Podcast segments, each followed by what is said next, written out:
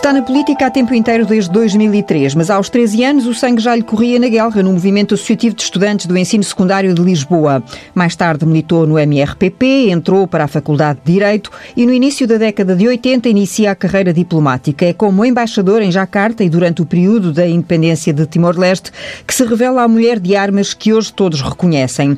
Estava o país por estes dias a começar a desconfinar quando Ana Gomes voltou a marcar a agenda, assumindo ponderar agora uma candidatura presidencial, mesmo sabendo que sobre isso nada mais vai acrescentar por agora e não sendo por causa disso que lhe dirigi este convite, pergunto-lhe, Ana Gomes, se a vamos ver um destes dias às compras em fato de banho na fila do supermercado. Eu acho que compras vou, mas em fato de banho não. Era um bocado indecoroso do meu lado. Uh, não estou a fazer críticas a ninguém, mas do meu lado era indecoroso mas tenho ido às compras, aliás, cá em casa sou eu que tenho ido às compras, claro, e não preciso, acho eu, de artifícios propagandísticos para comunicar aquilo que tenho a comunicar, cada qual tem o seu estilo, e eu acho muito bem que quem tem um determinado estilo que o mantenha, eu tenho o meu. Uh, mas... Que para muita gente é bastante inconvencional. mas deixe-me uh, perguntar-lhe aquela fotografia, estamos a falar obviamente da fotografia de Marcelo Rebelo de Souza, às compras uh, num supermercado, é uma fotografia que um, não percorreu apenas o país, tem corrido o mundo, tem suscitado muitos comentários e, e, e muitos olham para aquele momento como uma forma de dar uh, o exemplo de um presidente que se coloca ao lado dos cidadãos. Vê essa genuinidade e essa espontaneidade naquele momento? Vejo, vejo que corresponde a um, uma maneira de ser e de estar uh, do cidadão Marcelo Rebelo de Sousa, que é também Presidente da República, e acho, acho positivo e acho que foi bom, de resto, para Portugal, que essa fotografia tivesse corrido o mundo, porque mostra a tranquilidade que há neste país, onde até o Presidente da República vai uh, dar um barulhinho, como qualquer cidadão, e não me pareceu artificial uh, e, e pareceu positivo, mas pronto, é o que eu digo, cada qual tem o seu estilo.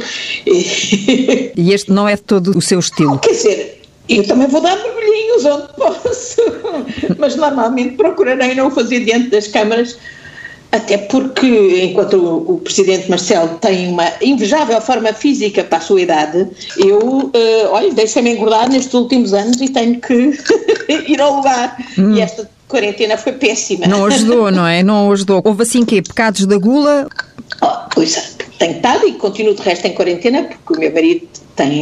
O embaixador António Franco. É, exato, e, e, portanto eu tenho que olhar por mim e olhar por ele. E portanto um dos entretenimentos neste período foi cozinhar, e quem cozinha depois não pode deixar de de petiscar e, e, é evidente que os nossos cozinhados sabem sempre melhor que me deixei uh, levar pelo pecado da gula e agora tenho que rapidamente perder quilos que ganhei. E, e já comecei, de resto, a fazer ginástica. Olha, encontrei uma, uma pessoa que me ajuda pela net fazer hum. o que eu preciso de fazer.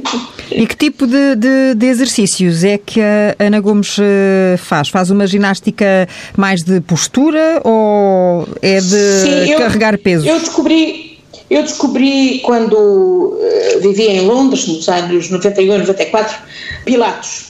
Hum. E depois fiz Pilates em todo lado, fiz Pilates em Nova Iorque, aliás no estúdio do próprio Pilates, uh, que iniciou este método, em Lisboa e, e na Indonésia. Depois, quando fui para o Parlamento Europeu, com uma vida que lá tínhamos era de cão, uh, deixei de ter tempo para fazer ginástica, portanto, pilates, e, e, isso é que foi de facto desastroso. Portanto, agora é a altura de recuperar. E como temos tempo, graças à, à quarentena e que me obriga a estar mais por casa, etc., é uma boa oportunidade. E é muito importante porque não é só uma questão de peso, é também uma questão da pessoa estar saudável, eh, movimentar-se, mexer as articulações, etc. Portanto, realmente acho que faz muito sentido. E acho que há aqui um campo para os personal trainers, que também por via da teleconferência, e que é aliciante. Que faz falta. E que faz falta, que faz. É uma questão mesmo de saúde pública. Aliás, temos estado a ver aí especialistas que referem, por exemplo, como as questões da obesidade são altamente gravosas para os encargos com a saúde pública, porque com a obesidade vem outro tipo de doenças e, portanto, é realmente uma questão, do meu ponto de vista, de saúde pública e faz todo sentido. uhum. que se invista na, na, no exercício, na, na boa forma física.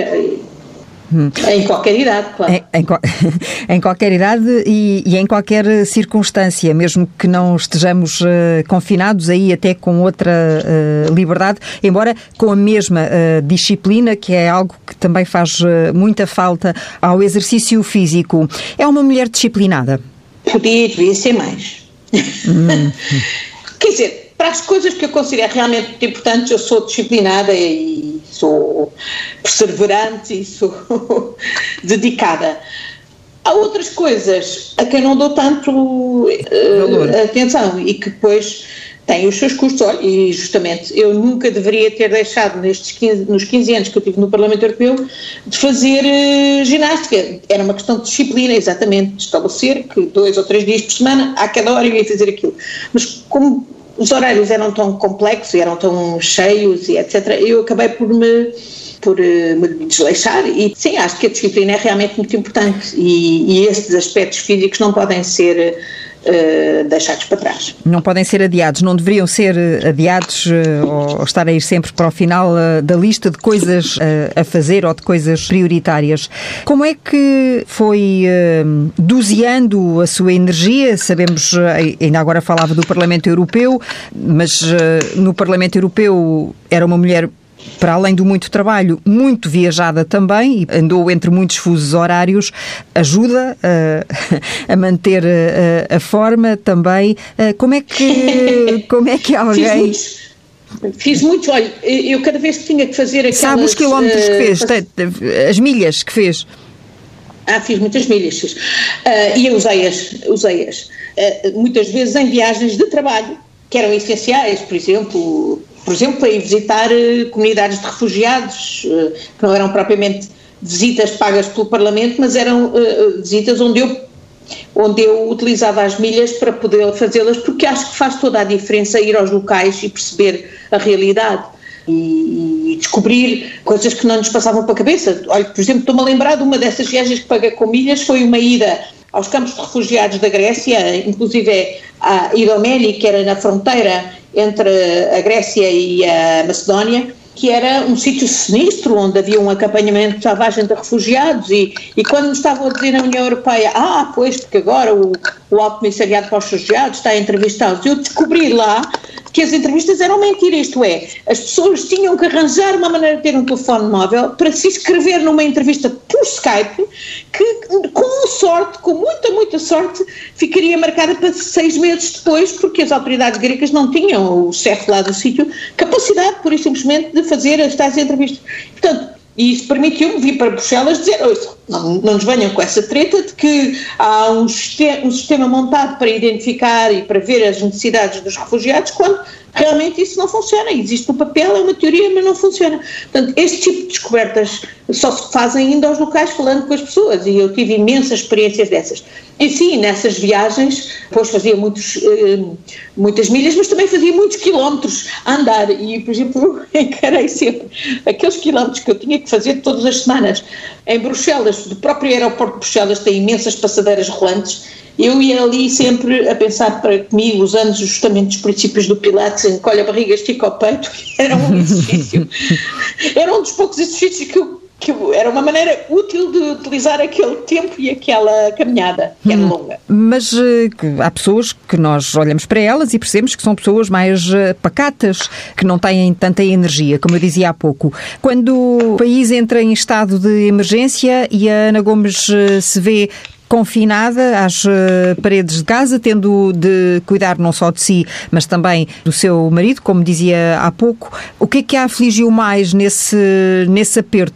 Claro que não pude ter a, a agitação que é, a, que é a minha vida normal. Exato. Estou noutro regime. Mas devo dizer que também me sou bem e nesse aspecto eu sei, tenho bem consciência que sou privilegiada porque vivo numa casa aqui fora de Lisboa, mas não distante de Lisboa, no Conselho de Sintra, com, no meio do verde, o mar ao fundo, uh, é um privilégio, com um bocadinho de jardim para poder esticar as pernas e, e, é absolutamente um privilégio, quer dizer, eu não tenho dúvida nenhuma que uh, não enfrentei isto na circunstância de famílias com casas uh, precárias ou com casas muito pequenas, com crianças e com teletrabalho a acumular. Estamos sempre a dizer que estamos todos no mesmo barco, nós estamos no mesmo tempestade, mas com barcos diferentes. Eu tenho bem consciência disso. Uh, e, portanto, não posso comparar-me com aqueles que estão a, passar realmente mal e que passaram mal durante a quarentena em casas que não tinham condições.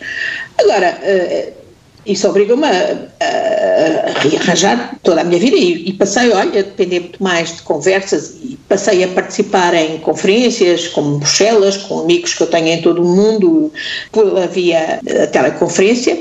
E parecendo que não, isto foi realmente importante porque, pronto, porque estamos ligados ao mundo, estamos a acompanhar. Digamos que a principal diferença para mim, eu, eu, eu tinha um plano, mal começou a, a quarentena, que era escrever um livro, que há muito tempo tenho na cabeça, que ainda não consegui, mas que é um livro exatamente sobre o ano 99, que eu vivi em Jakarta, com o processo de Timor, acho que tenho a obrigação de escrever esse livro, e no princípio pensei, é agora, é agora que eu já, até já tenho o material reunido, digamos, de consulta, e portanto é agora que eu me vou fechar a fazer isto tinha feito todo sentido, não fui capaz, porque por outro lado havia esta nova realidade que era a pandemia, o que significava, as implicações, era um assunto com que eu de resto tinha lidado bastante ao longo dos anos no Parlamento Europeu, porque em 2010 fiz um relatório exatamente sobre as ameaças químicas, radiológicas, biológicas e nuclear, onde este tipo de acidente ou de pandemia estava já contemplado e eu fui seguindo isso ao longo dos anos em conversas com cientistas, etc. E, portanto, não consegui descolar as notícias do dia a dia, da do que ia acontecendo, das notícias. Para eu poder escrever o livro, eu tinha que me encerrar e transportar-me há 20 anos atrás. Não, não foi possível fazê-lo. Uhum. Ficou mais uma vez adiado. Mas, bom, para mim, o mais difícil de tudo na quarentena foi, sem dúvida, estar sem poder ver e sem poder tocar nos meus filhos e nos netos, uh, porque, na minha filha e nos meus netos e nos meus enteados, porque e ainda os ia podendo ver, justamente pela videoconferência, ou por uhum, FaceTime, ou essas coisas, mas não os podia tocar e isso custa muito. os avós sofrem muito de não poder tocar nos netos e nos filhos e de facto isso foi o mais gostoso. E já matou um bocadinho dessa então, saudade? Mal o estado de emergência eh, acabou com o desconfinamento progressivo, eles já cá vieram almoçar, em mesas diferentes, ao ar livre, não dá para os abraçar, como digo, eu tenho que ter cuidado o meu marido ser de risco, pronto, embora eles também tenham estado confinados, mas nunca se confiando, os miúdos, eh, pronto, já têm estado em contato com amigos deles e tal, e portanto temos tido cuidado, mas não, não deu para ainda os abraçar como devia ser. Hum. Como é que os seus, os seus netos uh, lhe chamam? Avó Ana? Avó Ana, exatamente. E são, reparam uh, na forma, na sua imagem uh, pública, fazem reparos ou ignoram sim, sim. Essa, essa parcela da sua vida? Reparam, e fazem observações, normalmente são bastante indulgentes. Os netos são muito mais indulgentes do que os filhos. Uhum. Também como os avós são muito mais indulgentes que os pais, não é? Uh, mas sim, fazem comentários, uh, sim, sim. Hum. Alguns são mais interessados nos temas que eu falo, outros menos, mas sim, fazem ah. comentários. Hum. Porquê que a avó disse aquilo? Porquê que era? Já me fizeram perguntas. Depende das idades, eu tenho dos 17 até aos 8. É naturalmente que os mais velhos uh, estão mais atentos às questões políticas de que eu falo. Olha para algum desses uh, netos e vê um pedacinho de si? Sim. Eu... Da sua forma Sim, de estar, é. um pedacinho de si nesse sentido, da sua forma Sim. de estar na vida. Sim. Há uma que até tem muitas características físicas herdadas e vários deles, enfim, todos têm a sua história e a sua história de relacionamento comigo especial, mas mesmo sem querer uh, os influenciou de alguma maneira e o simples facto de, de, até de ter esta exposição pública também os condiciona muitas vezes, não é? Hum. Tudo benfiquistas uh, aí em casa? Olha, cá em casa não não somos nada, eu não sim, tenho sim, isso eu sei, isso eu sei. ninguém me ouviu dizer uma palavra sobre futebol porque eu sou completamente incapaz. Uma coisa é o dever patriótico de apoiar a seleção, claro. e até quando estive embaixador em Jakarta, justamente beneficiei imenso da influência uhum. sim, diplomática sim. da nossa seleção. O meu marido que eu saiba, não tem clube, gosta de futebol, vê os, vê os programas todos, incluindo estas discussões que há para aí todos os dias, infelizmente, que já voltaram, que eu saiba, não tem propriamente clube de futebol. Quanto aos meus netos, dividem-se, têm tudo, mas uh, dividem-se entre uns Benfica, outros Sporting, Suponho que há um da académica. Porque a, Ana Gomes nunca entrou num estádio para ver um jogo, portanto, as únicas memórias. Nunca. Nunca. Hum, as únicas memórias que tem de um estádio ficaram lá para trás quando fazia ginástica no Benfica, precisamente. No Benfica, eh, mas nessa altura não havia estádio. Sim, sim, sim, mas, Eu mas era um relevado. ginástica no Benfica quando era miúda, pai, entre os 6 e os 10 anos, no, na sede do Benfica, que era na Avenida Gomes Pereira, em Benfica. Ah. E não era um estádio, eram, havia uns rinques de patinagem, havia umas salas de aulas para ginástica, uh, o edifício até era velho, hum. uma, há umas coisas políticas no Estado. Olha, a última vez que eu entrei no Estado foi pá, o ano passado, nas eleições na Ucrânia, onde fui como deputada europeia para a observação, e houve um debate no estádio, no Olímpico em Kiev. e lá estive, no estádio, mas era para um debate político.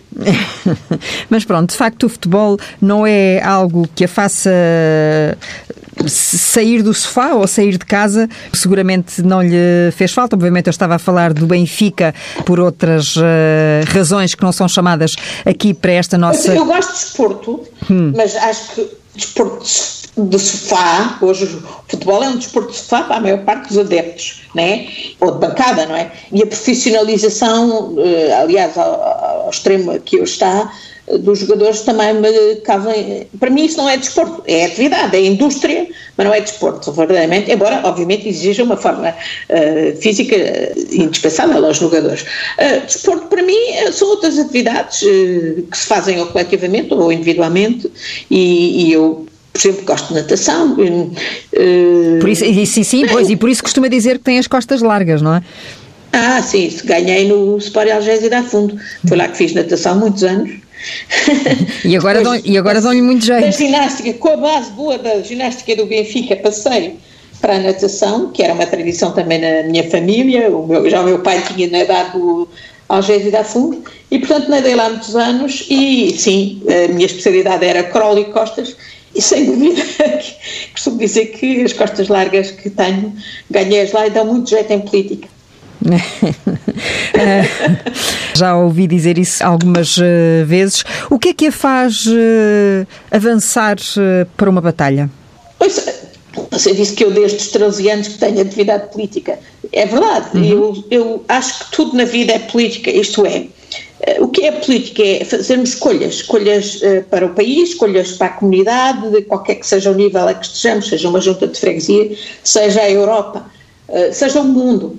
E, e, portanto, eu não posso deixar de me sentir implicada como cidadã e, e vejo os distintos níveis como complementares. Uh, o mundo é uma aldeia global, nós não nos podemos uh, abstrair da importância da regulação a nível global e é para isso que também a Europa serve. Precisamos da escala europeia para fazer a diferença na regulação global e depois precisamos a todos os níveis. Eu, eu não me consigo de outra maneira, enquanto cá andar eu não consigo abstrair de, de, ter intervenção cívica e política e de ajudar a contribuir, na, na medida das minhas possibilidades, para o debate, porque não pode haver soluções uh, que não sejam discutidas democraticamente. Eu, eu, eu, acho que no dia em que eu abandonar a política estou morta.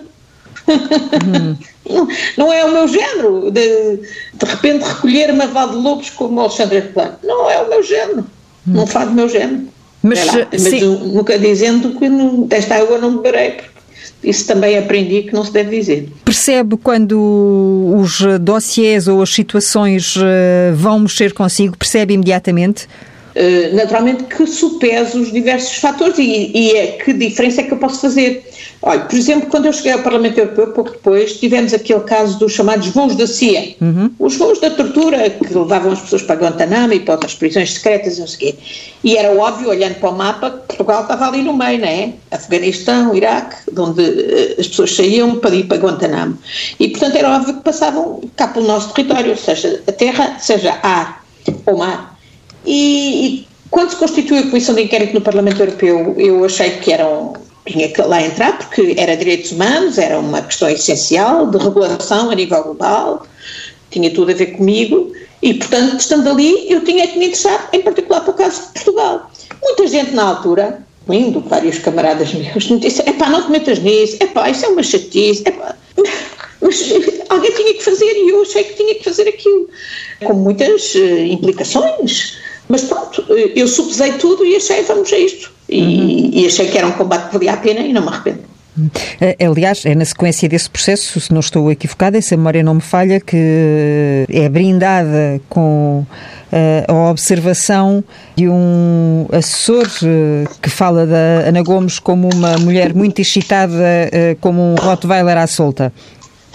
É. é verdade, exatamente, mas há outras observações on the record Houve uma pessoa que, me, que disse que eu tinha visto quando eu fui às lajes, que importa ir ao terreno, e fui aos Açores, fui a Ponta da Gada e fui às lajes falar com várias pessoas.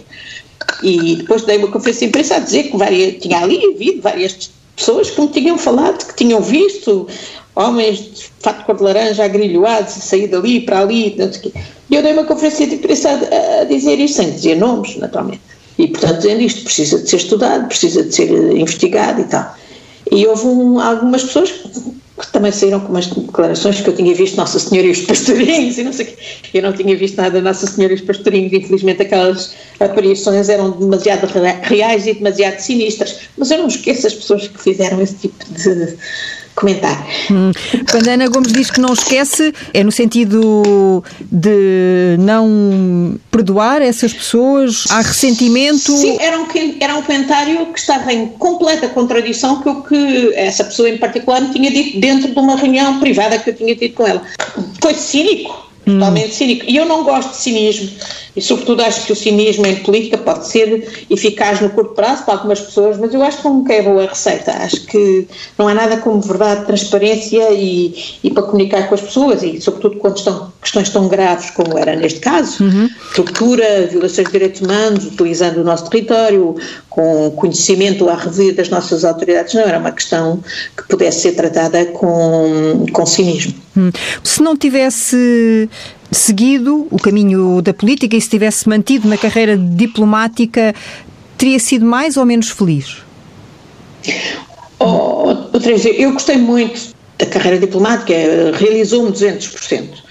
Uh, e tive uma imensa sorte, também tenho consciência disso, foi um privilégio em absoluto servir uh, onde servi, mas com as pessoas com quem servi e com quem muito aprendi, mas em particular, portanto, a oportunidade que o ministro Jaime Gama me deu de nomear para Jacarta naquela altura, em 99, e, e, e depois percebi, quer dizer, eu, eu fiquei quatro anos em Jacarta e tão importante como uh, contribuir, uh, como uma peça do, da, da, equipa toda que, que fez o processo de Timor uh, resolver-se, era tão importante como isso para mim era ajudar a restabelecer a relação com a Indonésia, que era muito importante historicamente, há uma tremenda influência cultural portuguesa na Indonésia, e era muito importante até para ajudar Timor e para ajudar a nova relação que Timor tinha que estabelecer com a Indonésia. E, portanto, eh, eh, eu tive a sorte de depois ser eh, nomeada pelo ministro João Gama para lá continuar como embaixadora. Eu fui abrir a secção de interesses, nós não tínhamos uh, representação diplomática nenhuma na Indonésia, fui abri-la como chefe da secção de interesses e depois fiquei como embaixadora. E, naturalmente, depois da resolução do problema de Timor. Por um lado, havia ainda muita coisa sobre Timor a ajudar a resolver, designadamente o problema dos refugiados que tinham sido trazidos aos milhares para Timor Ocidental e que era fundamental que voltassem para Timor, para que a própria relação entre Timor e a Indonésia estabilizasse e trabalhei muito nessa matéria, foi uma coisa que cá não tive visibilidade nenhuma, mas devo dizer que foi do ponto de vista pessoal de, das tarefas mais difíceis e mais compensadoras, para mim, pessoalmente, pessoalmente, muito compensador, do ponto de vista de, de vermos, de fazer a diferença, de ajudarmos as comunidades a voltarem, etc. Mas depois o outro lado muito importante era, justamente, dar conteúdo à relação, a uma nova relação com a Indonésia. E aí foi muito importante o trabalho uh, de algumas uh, entidades uh, da sociedade civil e, em particular, uh, deixe-me destacar a Fundação Gulbenkian, o, o, papel da Fundação Gulbenkian, no apoio a, a, vários projetos culturais de reviver essa extraordinária herança que Portugal tinha na Indonésia, cultural,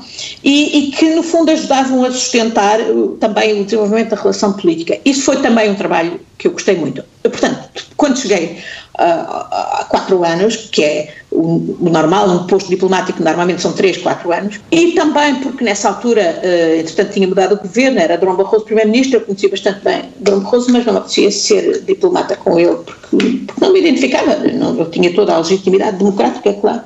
Quis sair e pensei, não há nenhum outro posto que me, que me enche as medidas como este. Isto foi um privilégio. Não, podiam-me dar, aliás, devo dizer eh, que Dom Barroso na altura ofereceu-me o que eu quisesse. Disse-me, escolhe, vais para onde tu quiseres.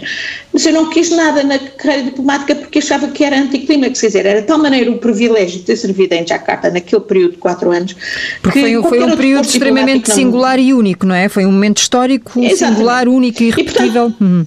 E depois, por outro lado, devo dizer que, como nessa altura também recebi muita, muita, muita carta, de, sobretudo de raparigas portuguesas, de mulheres e de jovens portuguesas, achei que vir para a política, eu, eu tinha inicialmente até pensado que ia, que ia fazer uma sabática e não sei o quê, mas depois veio o convite para vir para, para a vida ativa na, na direção do PS e eu achei que era uma forma de encorajar mais mulheres a entrar na política. E devo dizer-lhe que ainda hoje a maior satisfação que eu tenho é quando volto e encontro pessoas que me dizem: Olha, eu, eu fui para a política, eu é interessante por causa de si. E, portanto, olha, foram estes dois aspectos que me fizeram suspender a carreira diplomática. E, mas hoje é uma mulher realizada na política? Ouça, eu gosto do tipo de intervenção que eu tenho. Eu gostaria que o meu partido tivesse um quadro de discussão uh, democrática mais ativo, designadamente para pessoas com a minha experiência, eh, que não necessariamente eh, o quadro autárquico, aliás, onde eu tive uma experiência que foi altamente compensadora. Eh, foi candidata à Câmara de Sintra. Uhum. Não, fui candidata e depois fui vereadora por uhum. Sintra durante quatro anos. Gostei imenso, aprendi imenso e a, a, máquina do PS de Sintra foi fantástica e aprendi imenso. E sinto que era um aspecto essencial porque eu tinha feito, digamos, o percurso político ao contrário. Eu tinha vindo de cima, de paraquedas, para a direção do partido, enquanto que o percurso normal de um, de um político é justamente começar pela via autárquica e depois ir progredindo nos órgãos uh, nacionais. Mas claro que uma experiência dessas depois fica muito confinada às necessidades do território. E, e, portanto, eu acho que, tendo a experiência de 15 anos no Parlamento Europeu e de vida diplomática e internacional que eu tenho, eu gostaria que houvesse outro tipo de fórum, de quadro, em que pessoas com a minha experiência pudessem fazer brainstorming com outros, eh, discutir, eh, contribuir para o debate. Mas, de facto, se não há, não há, não sei como é que é nos outros partidos, não vejo que haja muito no PS, eu não tenho tido esse tipo de oportunidade. No Parlamento Europeu havia muito debate e discussão e eu hoje devo dizer que compenso muito, eh, porque estou sempre a entrar em debates, eh, faço parte dos quadros de uma organização que se chama Friends of Europe, que organiza imensos debates sobre tudo o que está a passar na Europa eh, e, portanto, vou, vou fazendo esse tipo de discussão, que é, aliás, uma discussão aberta, não é só gente da minha família política, é de todas as famílias políticas no quadro europeu. E isso preenche-me bastante e dá-me bastante satisfação e tenho podido fazê-lo mesmo neste período da quarentena pela via telemática. Antes estava aí muito a Bruxelas, agora vou menos, que é mais até descansativo, e, mas participo na mesma. Uh, aliás, costuma uh, dizer algumas vezes que, sendo militante do PS, não abdica de pensar pela própria cabeça. Bom, mas isso eu acho que qualquer pessoa de qualquer partido democrático. Eu acho que as pessoas têm que pensar pela sua própria cabeça e é um partido, eu, eu não vejo o partido como um clube. Uh, um partido é justamente uma, devia ser uma escola de pensamento, de doutrina, de escolhas políticas. E, portanto, precisa de pessoas que pensem com a sua própria cabeça. Eu acho que o pior que pode acontecer aos partidos é justamente tornarem-se reféns dos aparatos Claro que há aparatos há pessoas que estão mais dedicadas ao aparelho de partido, mas, quer dizer, aquela ideia de medir a, a, militância pela capacidade de meter militantes numa caminhoneta para irem comício, do meu ponto de vista, é ridículo e não corresponde às necessidades da política hoje, nem nunca se calhar correspondeu. Nunca pensou uh, deixar o Partido Socialista? Não. Não, porque eu me identifico com o programa e as ideias do Partido Socialista. Às vezes, se calhar, acho que o Partido Socialista não se identifica tanto com elas, mas eu identifico com essas ideias. É no Partido Socialista que eu me vejo a defender as minhas posições. Às vezes percebo que posso ser bastante inconveniente e, e minoritária, eh, mas devo dizer que tenho tido sempre também o Partido Socialista tem esta coisa fantástica que é de facto muito plural, muito diverso e portanto há sempre gente nas bases, pessoas até que eu nem conheço que me mandam mensagens de olha, você tem razão nisto e não se cale. Eh, e portanto esse combate tem que ser feito. E eu eh, naturalmente procuro fazê-lo com uma perspectiva, eu, eu não não escondo a ninguém que eu sou do PS, que me sinto do PS, mas não sou facciosa. Ser do PS é ter abertura para ouvir outras pessoas de todas as cores políticas, eh, democráticas e, e, estar alerta para os problemas dos cidadãos. Olha, eh, mais do que nunca está demonstrado, por exemplo, agora com a, com a pandemia e com a quarentena e com estes meses de governação nestas condições, que ouvir as pessoas e ouvir as diferentes contribuições, venham de que partido venham, é fundamental para a boa governação. E eu acho que é esse tipo de uh, atitude aberta e abrangente nesta perspectiva que faz sentido. O que não faz sentido é misturarmos tudo. E é, é o centrão dos interesses, isso é que não faz sentido. Uh, o centrão que os partidos uh, não se distinguem nas políticas por, por trás estão determinados interesses, isso do meu ponto de vista é que é altamente nocivo para a democracia e é isso que no fundo depois faz nascer uh, os extremos uh, que aproveitam do ressentimento das pessoas para capitalizar e procurar destruir o espaço democrático. Uhum. Já percebeu qual foi uh, ou qual é o interesse do Primeiro-Ministro António Costa em assumir um quase apoio público a uma recandidatura de Marcelo Rebelo de Sousa? Acho que foi infeliz foi contrário ao que devia, aos interesses do, do PS, do meu ponto de vista, e da, e do, da sensibilidade do, da maior parte dos militantes do PS, e foi, do meu ponto de vista, eh, também contrário aos interesses do revigoramento da democracia portuguesa, porque as candidaturas de regime ou do sistema alimentam os extremos. Mas sabemos que isso também teve uma causa conjuntural, que era na altura a necessidade de desviar as atenções para outro caso, que ainda aí está, o debate público, que é o caso Novo Banco, que é de facto um caso muito importante e precisa de ser esmiuçado. Da mesma maneira que isso foi posto na agenda, também foi logo fechado. Falaram três ou quatro pessoas e depois foi fechado, para já. E, portanto, veremos, vale, eu também acho, concordo com o Primeiro-Ministro e com o Presidente da República, quando eles vieram a arrepiar caminho e dizer que há outras coisas mais importantes que são prioridades para discutir neste momento, designadamente eh, as questões da recuperação económica face à, à gravíssima crise económica e social que aí temos em resultado da pandemia. Eu concordo e, portanto, não vale a pena gastarmos mais tempo com isso, o seu tempo a questão será. Precisamente, essa, é mesmo essa a última pergunta que eu gostava de lhe fazer: é, é qual é que será o seu tempo, o tempo da Ana Gomes, para tomar uma decisão sobre esta matéria? Não tenho pressa. Está a ver, as eleições são daqui a oito meses, não é? Uhum. O próprio Presidente Marcelo Rebelo de Sousa eh, disse que só lá para novembro é que se candidataria.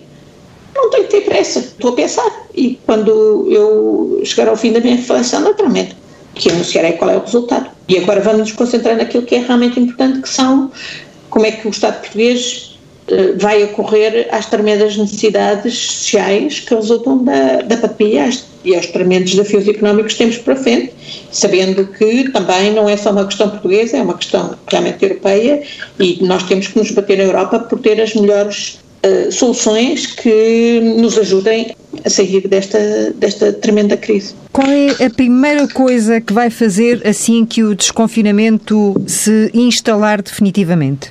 Aquela coisa que ainda não teve oportunidade de fazer e que já pensou que é aquela que quer mesmo fazer? Olha, o que eu queria mesmo fazer era poder abraçar muito os meus netos, mas se calhar nem mesmo com o confinamento eu vou poder fazer isto porque, como lhe digo, meu marido é em grupo de risco e, portanto, tenho que o preservar. Uh, e, e, mas já fiz, já dei um passeio à beira-rio e à beira-costa. Eu tenho tido o privilégio de não viver esta quarentena como tenho sabido adaptar. Não, hum. não, não tem, sou franca, não tem sido para mim muito penoso. Uh, preocupa-me as pessoas para quem isto é realmente penoso e preocupa-me em particular uh, as mulheres, as crianças e os idosos que, por causa das condições de, de afastamento da comunidade, estão hoje em risco por causa, inclusivamente, da, do impacto da quarentena na, na saúde das pessoas, saúde mental, na violência doméstica. Isso, é, isso preocupa-me muito.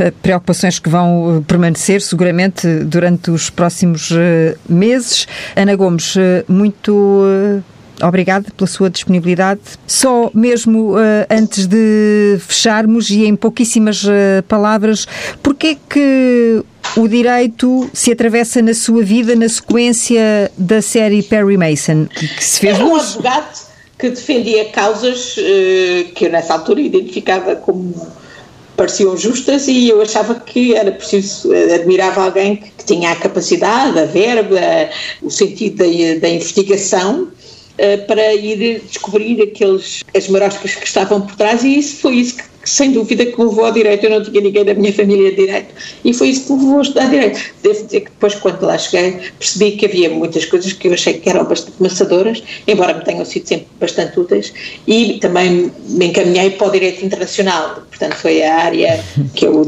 me interessou mais. Hum. Mas, sim, foi o Perry Mason que me levou ao direito, a ver a influência da televisão. E quem sabe uh, possa um dia surgir uma série uh, inspirada na Ana Gomes uh, também nunca se sabe, aproveitando esse sentido justiceiro e, e lutador. Mais uma vez, Ana Gomes, muito uh, obrigada. Boa tarde. E boa, boa, e boa reflexão, e boa reflexão. Obrigada.